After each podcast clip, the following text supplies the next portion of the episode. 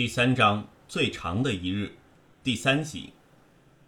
请说出你的姓名、年龄、职级和工作部门。吴芳，四十二岁，一级惩教助理，在惩教署押解及支援组工作。请你讲述一下今天，即是一九九七年六月六日星期五早上的工作情况。呃，今早十点左右，我收到上级指示，要押送一名男性囚犯到玛丽医院进行检查。该名囚犯编号二四幺幺三八，叫石本天，于赤柱监狱服刑。我和二级惩教助理施永康负责看管押运。救护车于十点零五分出发，十点三十五分到达玛丽医院。只有你们两名惩教人员负责押送。是的，以石本天的犯罪记录来看，他是个危险人物。为什么没有要求警方协助？二四幺幺三八号囚犯在狱中行为良好，多年来没有任何犯事记录，在狱中更积极参与更生活动，获得多次表扬。当值的惩教主任认为他只要用一般的押解程序就可以。在玛丽医院发生什么事？二四幺幺三八号囚犯被送到急诊室后，经救护分流站初步诊断列为非紧急类别。于大堂左方等待，我和施永康在旁戒备。等候期间，他仍不断声称腹痛。在十点五十分左右，他要求上厕所大解。我和施永康商量后，决定押送囚犯到二楼的洗手间。为什么不用地下大堂的厕所？今早急诊室候诊病人极多，洗手间不断有市民出入，我们不想影响其他人。所以选择二楼的洗手间。为了防止囚犯在候诊期间与一般人接触，我们都会严格看管。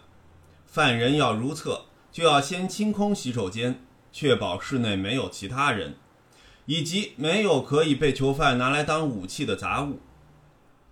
你们到二楼后有检查过洗手间吗？有，二楼是医务社会服务部，人很少。我们选择了东翼梯间的厕所，那个洗手间只有三个侧格。施永康在门外看守囚犯，我就逐一检查。洗手间里有两个玻璃瓶和一个拖把，我认为那有机会被当作武器，所以特意移走。另外，我也确认过三个侧格没有人。接近门口的侧格被掩上，上面贴着“修理中”的告示，我也有推开，确定里面没有人或可疑物品。窗户呢？当时你没有考虑到犯人有可能从窗口逃走吗？嗯，我有考虑过，所以我们已经有采取对应的措施，防止囚犯利用窗户逃走。只是，哎，那些措施失效了。什么措施？我检查完洗手间后，跟石永康一起押解囚犯到洗手间。当时我站在已关好的窗户前，而施永康站在囚犯身后。囚犯没机会摆脱我们跳窗逃走。囚犯表示戴着手铐无法入厕，施永康就解开囚犯的左手手铐，扣在马桶旁的扶手上，那是为行动不便的病人安装的扶手。我允许囚犯扮演侧格的门，我就站在侧格外，确保没有异样，而施永康则守在洗手间外，阻止任何人进入。那时本天如何逃脱的？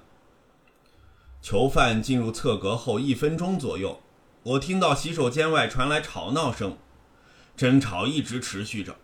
我确认了囚犯人锁在扶手后，就到外面支援。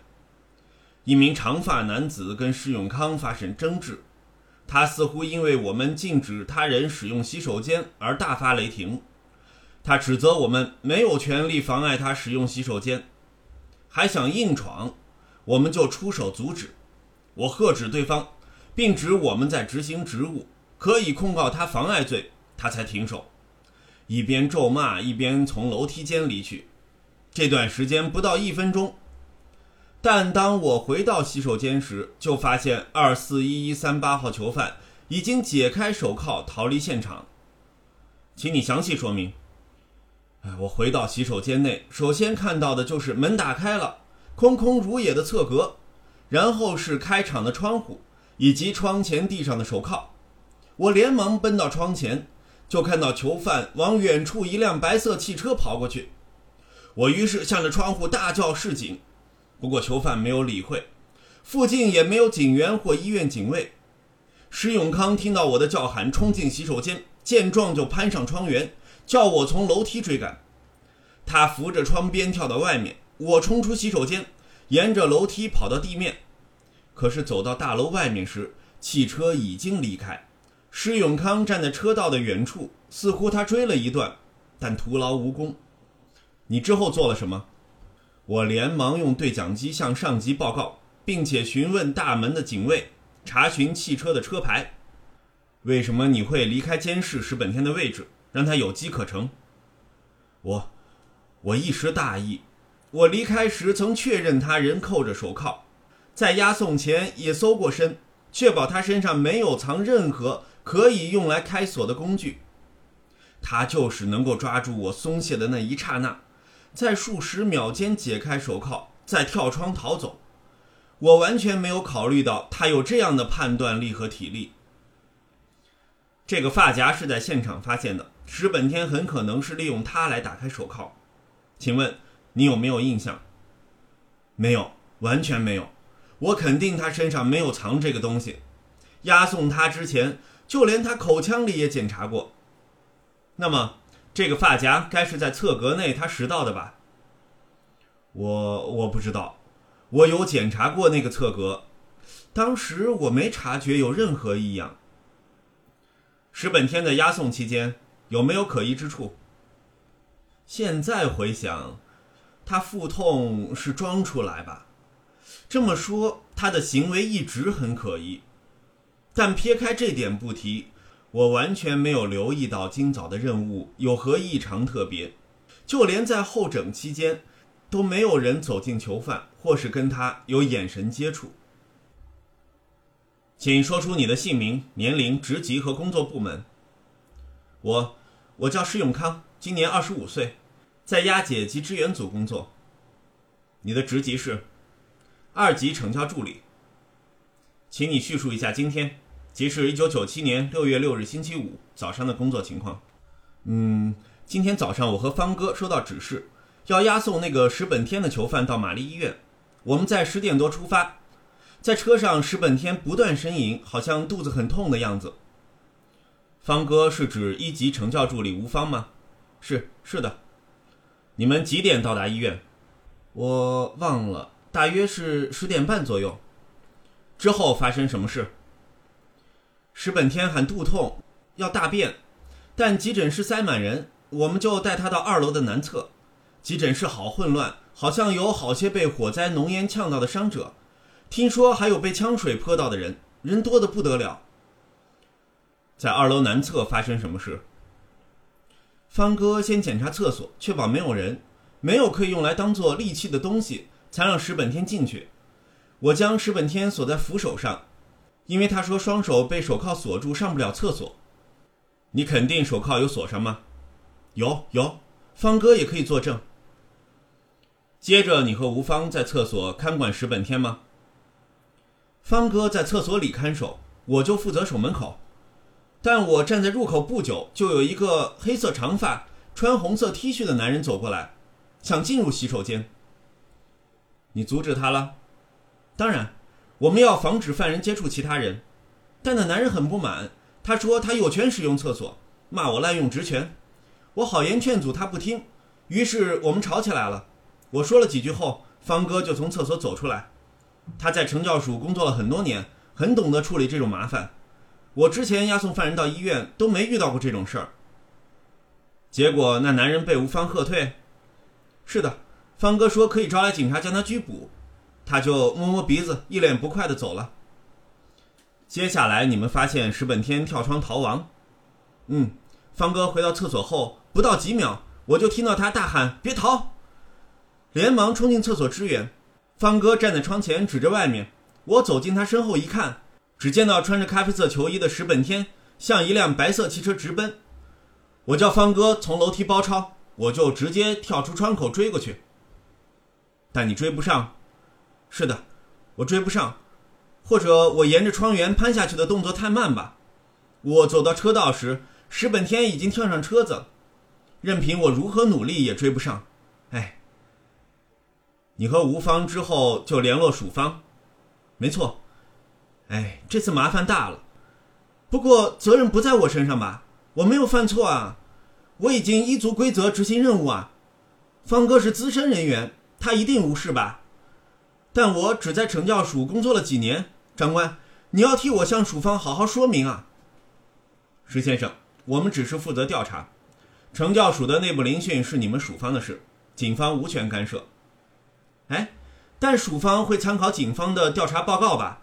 拜托，别把我当成戴罪羔羊，我不想丢掉差事。谈回案件吧，你从窗口追出去时。有没有留意手铐在地上？咦，啊，好像是，我不太记得了。我们在现场找到这根发夹，你认为石本天用它来开锁吗？是吧？我不清楚，我只肯定钥匙一定在我身上。署方的手铐并不特别。如果说石本天懂得用发夹开锁，一点儿也不出奇。这根发夹会是石本天事前藏在身上的吗？应该不是，方哥有替石本天搜身。看完两段影片，蔡督察站起来说：“就和简报前知道的差不多吧？”差很多哦。冷不防的，关振铎吐出这一句。蔡督察和小明不由得盯着坐在自己位子上，双手十指互扣，一脸从容的关振铎。差很多？蔡督察问。他们的口供提供了一个很明显的破案方向，什么方向？那个穿红 T 恤的长发男人。关振铎神态自若地说：“那家伙是共犯。”共犯？他可能只是普通市民。蔡督察反驳道：“你是想说石本天趁着这个巧合逃走吧？”没错，那长发男人有可能。纯粹巧合地制造出让石本天逃走的机会，但有两点令这巧合变得很诡异。第一，那场骚动前后不过两分钟，吴芳离开洗手间也不过一分钟，在如此短促的时间框架里，石本天能有效地开锁和跳窗，一定是事前有所准备。如果事出突然，石本天必须在一分钟做出计划、决定行动，再准备执行，这太无理了。以他这种擅长策划的智慧型犯人，不会利用偶然这种不稳定因素。万一失败，他就失去惩教署认为他是个不用提防的囚犯这个极为有利的筹码。这是他逃走计划中的最大优势。关振铎轮流瞄了蔡督察和小明一眼，看到他俩没有疑问，就继续说下去。第二，那男人的行为未免太异常吧？小明，假设你人有三急，走到洗手间前却被某人妨碍，你会怎么办？呃，匆忙跑到另一间洗手间解决。对。而那个男人却跟两名穿制服的成教人员纠缠了两分钟。正常人就算不知道妨碍公职人员有罪，看到穿制服的纪律部队，或多或少会有一点敬畏心。如果守在门口的是穿便服的普通人，会找麻烦的人或许存在，但明知道对方执行公务中还特意挑衅，这家伙就大有问题。我的想法是。他一直在候诊室待机，等到石本天有所行动，便用这方法引开贴身监视的吴芳，为石本天制造那一分钟的逃走机会。可是，或者他并不是内急呢？他可能只想到洗手间洗手之类，又或者他是二楼的职员，所以对两名陌生的成教人员的举动感到不满。小明提出异议。假如他是在急诊室候诊的病人或家属，他会到二楼使用洗手间，就是因为地下人太多，他不得不到二楼解决。这样的话，他更不会在成教人员身上浪费时间，因为他必须尽早回到急诊室等候护士叫名，或是陪伴亲人。如果他是职员，也不会做出这种行为。二楼是医务社会服务部，就算那男人不是医院社工，也是从事向病人及家属提供心理辅导或援助的相关工作。从事这种职业的人，会莫名其妙地跟他人为洗手间这种小事起冲突吗？那么我们。蔡督察本来认定是石本天抓住机会逃跑，但经关振铎一说，发现对方的说法更合理。翻看医院所有闭路电视影片，找那长发男人的踪迹，他很可能会乔装，说不定那长发是假发，但只要依据时间筛选，便能够缩小范围。嗯，另外要找那两个陈教人员做肖像拼图吧，他们应该会记得那人的样子。找年长的那个叫吴芳的就好了，关振铎说。那个二级陈教助理太嫩，别浪费时间在他身上。拼图做好就发给柴湾的狗仔队，除了找石本天外，也要留意这个男人。蔡督察正要走出组长室，给下属指令时，两位探员敲了敲房门，似要向蔡督察报告。阿头，欧记有新发现。其中一人道。欧记在贼车上找到一张收据，由班贤道新百道交界的便利店发出，时间是今早六点。欧记的同事在那个便利店附近调查，找到跟细微身上的车钥匙吻合的第二辆接应车辆，那是一辆黑色的小型客货车，停在巴比顿道的路边单位。接应车居然是在半山区，我还以为他们本来打算从山道驶至西营盘换车，只是被冲锋队逼得无路可逃。原来他们本来就是要走半山区的路。蔡督察揉了揉额角，思考着接下来的调查方向。为什么他们会舍易取难？小明插嘴问道：“跟半山区巴比顿道相比，将接应车辆停在西营盘更方便吧？只要沿着德辅道或甘诺道，就能轻松走上东区走廊，直达柴湾。如果有任何岔子，也可以经海底隧道逃到九龙。可是……”半山区的路既狭窄又少分岔，万一设下路障，他们就很难逃了。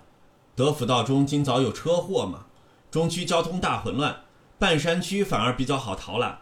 报告的警员答：“负责手足去索取附近的闭路电视影片，尤其是便利店的。”蔡督察打断他们的对话说：“只要了解西威和那两个大圈今早的行动，就能掌握他们巢穴的位置。已经有同事跟进了。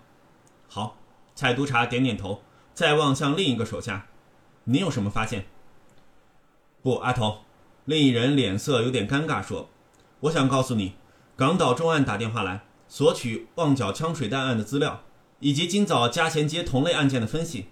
港岛重案组手上没有之前在旺角发生的两宗案件的资料，得由情报科整理再提供，筛选出重点情报。”蔡督察皱着眉，摊摊手说：“前头号通缉犯逃狱。”顺序自然比那种恶意犯来的优先啊！跟他们说，我们暂时腾不出人手，请他们体谅一下。但电话里的是港岛重案组黄督察。随着那位探员的目光，众人望向关振铎桌上的电话，三号内线按钮旁的红灯在闪，表示电话另一端仍未挂线，正在等候回复。我是 CIB 关振铎高级警司。他的举动让在场各人暗暗吃惊，而且他们心想，电话另一边的黄督察搞不好比他们更惊讶。刚才接电话的不过是一般探员，却突然换上警司级的警官了。对对，B 组目前分身不暇，因为要处理石本天的案子，很抱歉。关振铎莞尔一笑，蔡督察猜想，对方一定是反过来向组长赔不是。B 组各队都有重要任务，二队刚办完大案休假中，不过即使紧急召集，也要今晚才能提供协助。而且一直处理旺角枪水弹的是第一队，他们正在全力追查石本天的下落。啊啊，你能体谅就最好了。个人听到关振铎这样说，想必对方已经让步。当然，面对一位高级警司，就算是总区重案组督察，也只能唯唯诺诺。然而，当他们正要松一口气，却听到关振铎继续说：“我就派一位不两位探员暂时跟进枪水弹的案子，帮助未必很大，但至少我们掌握旺角同类型案件的情报，相信那两位同事能够给予帮助。对对，不，不用客气，同事警队一份子，自然会尽力协助。好，好，说不定将来 CIB 要倚靠你们提供的消息，到时候就多多关照了。哎，再见。关振铎放下话筒，抬头便看到众人讶异的神色。组长，我们要抽人去处理枪水弹的事件吗？蔡督察紧张地说：“光是找那个长发男人，以及翻看接应车辆相关的影片，我们的工作量已经大增了。”不用担心，反正小明只是负责跑腿，抽掉他对你们影响不大。你要小明去跟进，但他。蔡督察想说，小明只是个新人，调职 CIB 时，旺角第一宗枪水弹案已经发生，他没有参与调查。我没车嘛。关振铎边说边站起来。